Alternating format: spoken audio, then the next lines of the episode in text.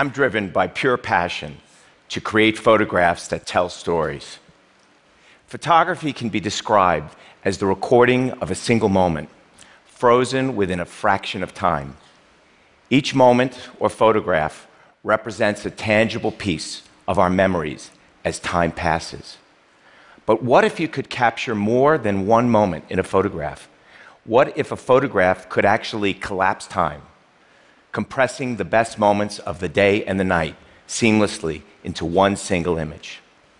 I've created a concept called day to night, and I believe it's going to change the way you look at the world. I know it has for me.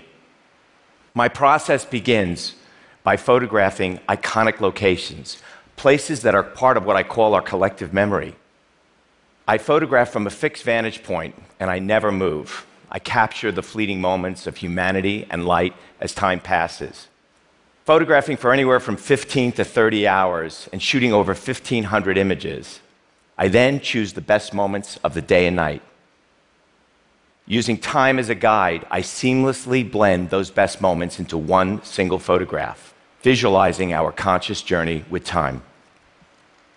I can take you to Paris view from the Tournelle Bridge. And I can show you the early morning rowers along the River Seine. And simultaneously, I can show you Notre Dame aglow at night. And in between, I can show you the romance of the City of Light. I'm essentially a street photographer from 50 feet in the air, and every single thing you see in this photograph actually happened on this day. Day to Night is a global project, and my work has always been about history. I'm fascinated by the concept of going to a place like Venice and actually seeing it during a specific event. And I decided I wanted to see the historical regatta, an event that's actually been taking place since 1498. The boats and the costumes look exactly as they did then.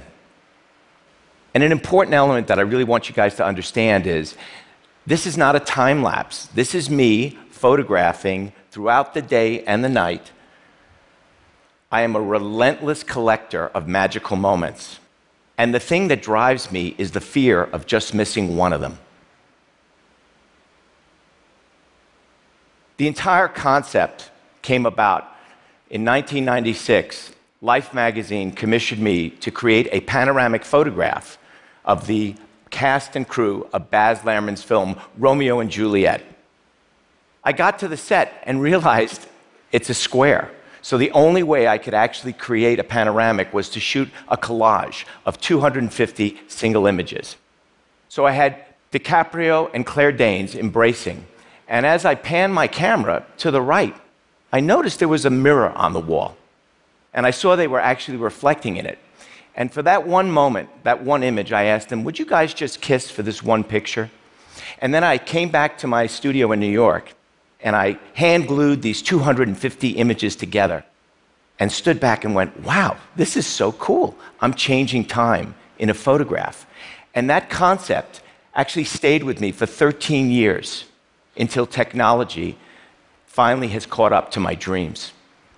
This is an image I created of the Santa Monica Pier day to night.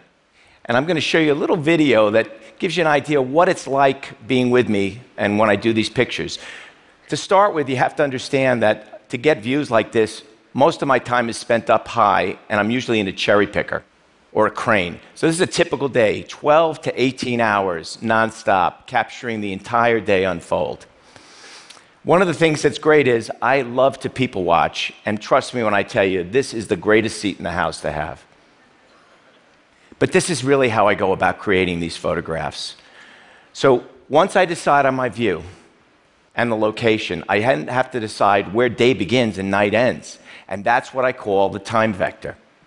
Einstein described time as a fabric.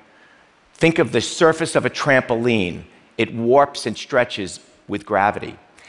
I see time as a fabric as well, except I take that fabric and flatten it compress it into a single plane.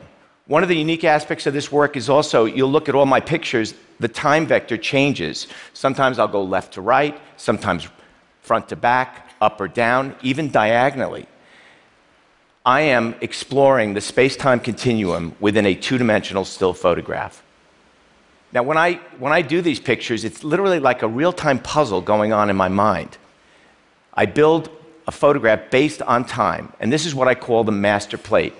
This can take us several months to complete. The fun thing about this work is I have absolutely zero control when I get up there on any given day and capture photographs. So I never know who's going to be in the picture. I never know if it's going to be a great sunrise or sunset. No control. It's at the end of the process, if I've had a really great day and everything remained the same, that I then decide who's in and who's out. And it's all based on time. I'll take those best moments that I pick over a month of editing, and they get seamlessly blended into the master plate. I'm compressing the day and night as I saw it, creating a unique harmony between these two very discordant worlds. Painting has always been a really important influence in all my work, and I've always been a huge fan of Albert Bierstadt, the great Hudson River School painter. He inspired a recent series that I did on the national parks. This is Bierstadt's Yosemite Valley. So, this is the photograph I created of Yosemite. This is actually the cover story of the 2016 January issue of National Geographic. I photographed for over 30 hours in this picture. I was literally on the side of a cliff capturing the stars and the moonlight as it transitions, the moonlight lighting El Capitan. And I also captured this transition of time throughout the landscape. The best part is obviously seeing the magical moments of humanity as time changed from day into night. And on a personal note, I actually had a photocopy of Bierstadt's painting in my pocket. And when that sun started to rise in the valley, I started to literally shake with excitement because I looked at the painting and I go, oh my God, I'm getting Bierstadt's exact same lighting 100 years earlier. Day to Night is about all the things. It's like a compilation of all the things I love about the medium of photography. It's about landscape. It's about street photography, it's about color, it's about architecture, perspective, scale, and especially history. This is one of the most historical moments I've been able to photograph the 2013 presidential inauguration of Barack Obama.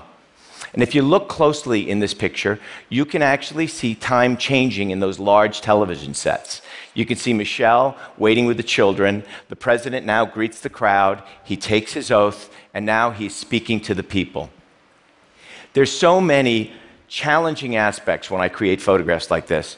For this particular photograph, I was uh, in a 50 foot scissor lift up in the air, and it was not very stable. So every time my assistant and I shifted our weight, our horizon line shifted. So for every picture you see, and there were about 1,800 in this picture, we both had to tape our feet into position every time I clicked the shutter.